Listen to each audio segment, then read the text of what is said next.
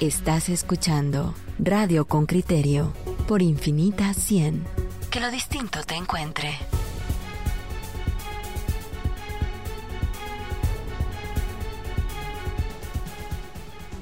Ya estamos de vuelta y en relación al caso de José Rubén Zamora se ha propuesto desde la producción de, Con Criterio contar en qué condiciones han desarrollado los periodistas su trabajo en las últimas semanas. Este es un reporte que nos trae José Manuel eh, Patzán. Entrevistaremos luego a Claudia Samayoa, defensora de derechos humanos e integrante de UDEFEGUA. UDEFEGUA es la unidad de defensores de derechos humanos en Guatemala. Em, vamos a escuchar el reporte y luego le damos la bienvenida a nuestra invitada. Reportero con criterio.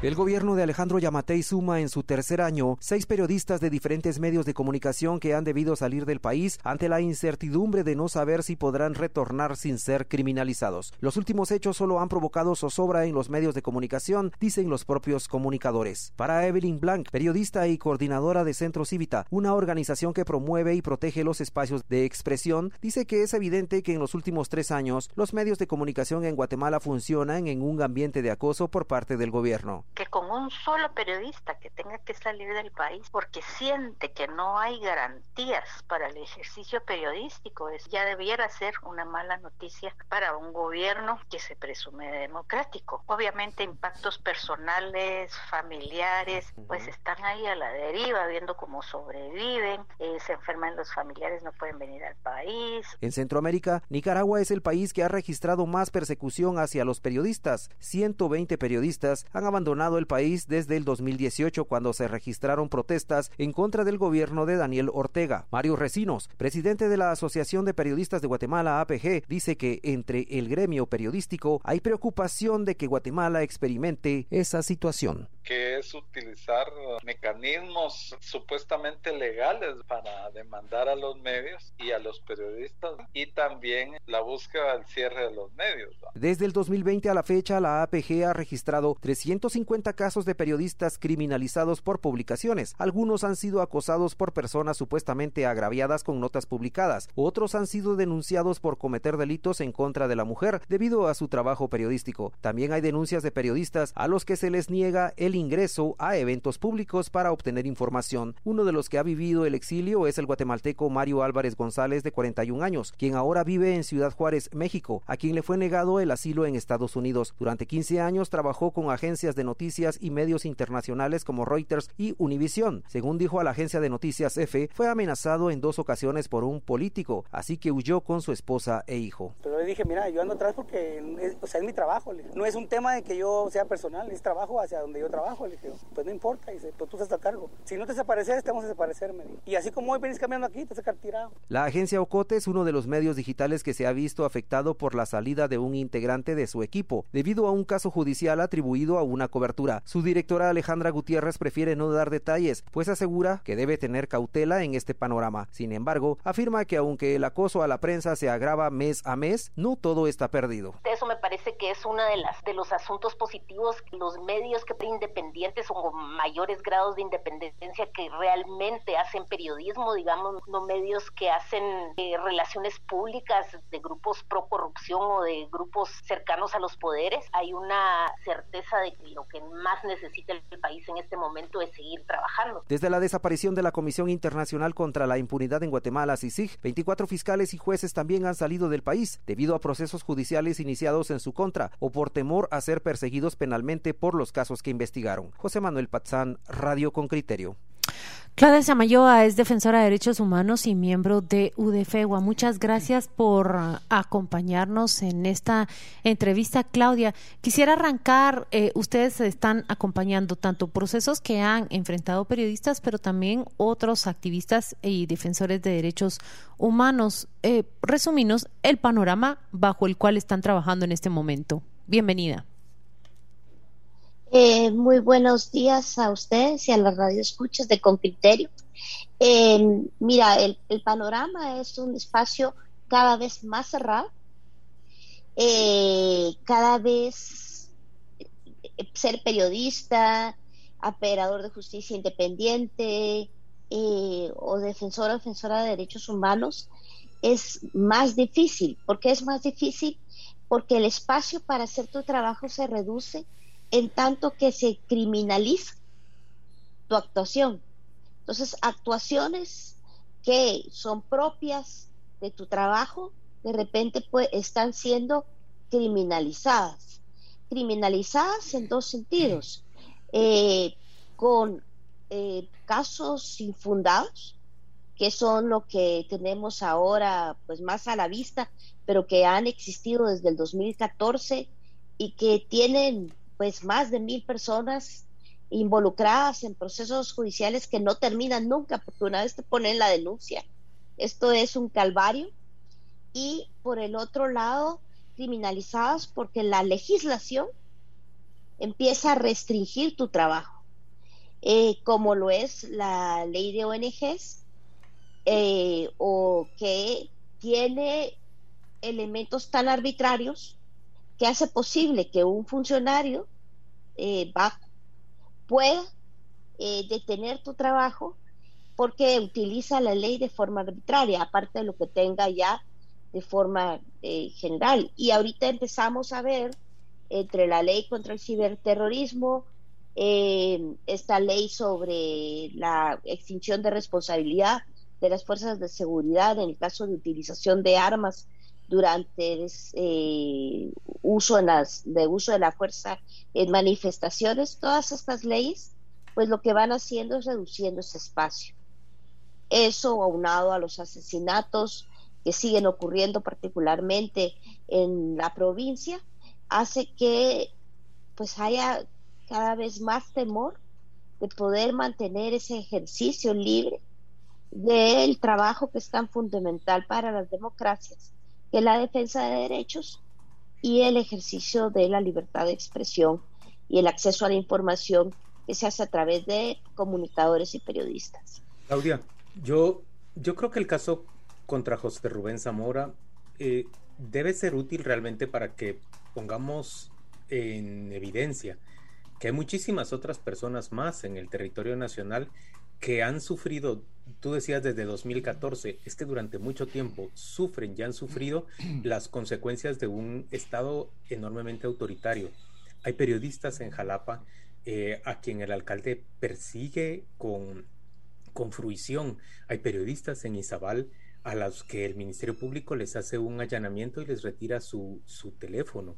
Hay periodistas igual en Quesaltenango, lo mismo en Huehuetenango, que sufren verdaderamente eh, presiones constantes. Su nombre no es igual de prominente que el de José Rubén. Claro, también la acción que se ha tomado contra José Rubén es la extrema desde, desde el Estado. Eh, pero en general hay en Guatemala muy escaso margen para desarrollar eh, fiscalización de los poderes públicos y pareciera haber en este momento una ruta hacia hacerlo cada vez más difícil todavía compartís lo que yo estoy diciendo. No, total y claramente. O sea, y eso es lo que hemos estado advirtiendo desde UDFEGUA desde hace años, con profunda preocupación. Y yo te, yo la clave que, que has puesto, cada vez es más difícil para un comunicador o una persona que busca auditoría social transparentar el quehacer público eh, de los poderes locales. Está el caso del señor Aceituno en Coatepeque, que pagó con su vida y la vida de su hija. Y el exilio de todos ellos, incluido el exilio de los fiscales que investigaron el asesinato del periodista Aceituno, que tuvieron que salir del país a consecuencia de tratar de investigar lo que era la estructura desde la municipalidad de Coatepeque que robaba, que el señor Aceituno denunció y que después asesinó al señor Aceituno y a su hija.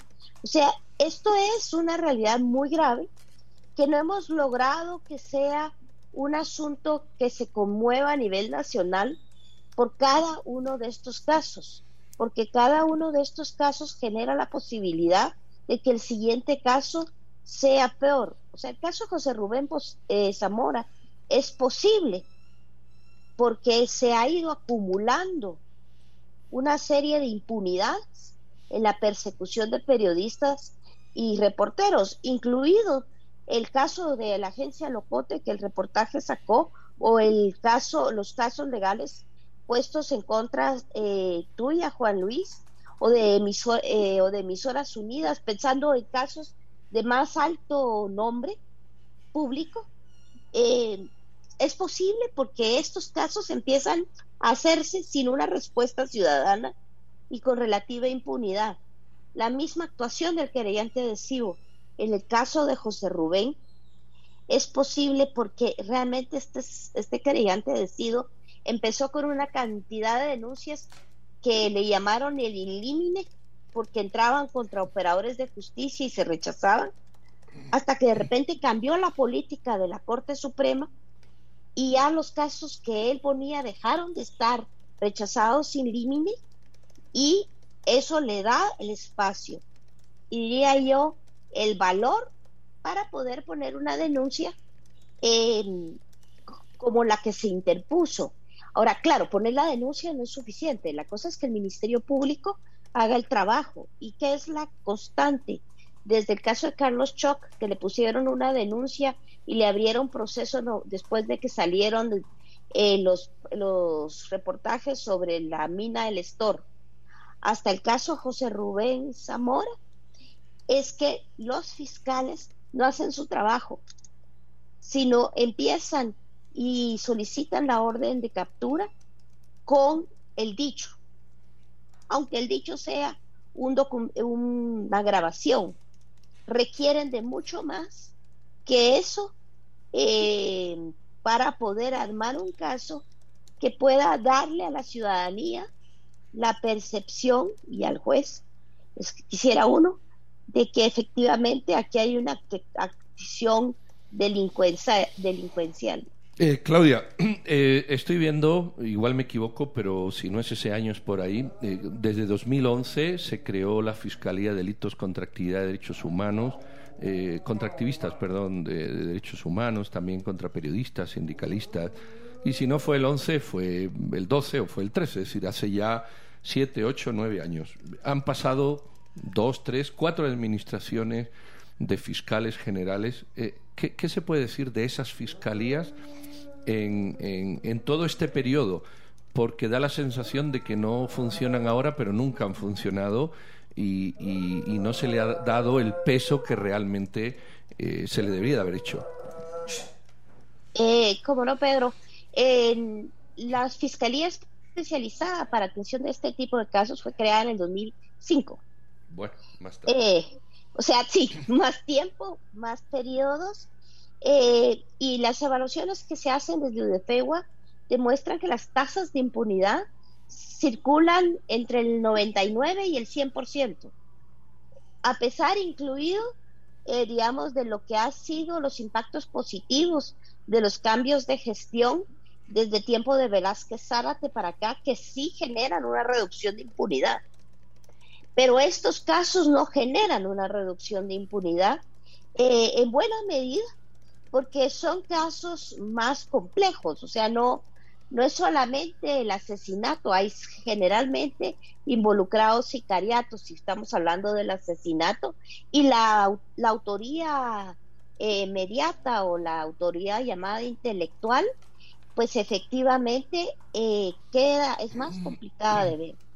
Y otra, cosa, otra cuestión que hemos visto es que son incapaces de ver lo que yo llamo el viento telado. O sea, un periodista es asesinado no porque es eh, el señor aceituno, es asesinado porque está cubriendo una nota para un público más general.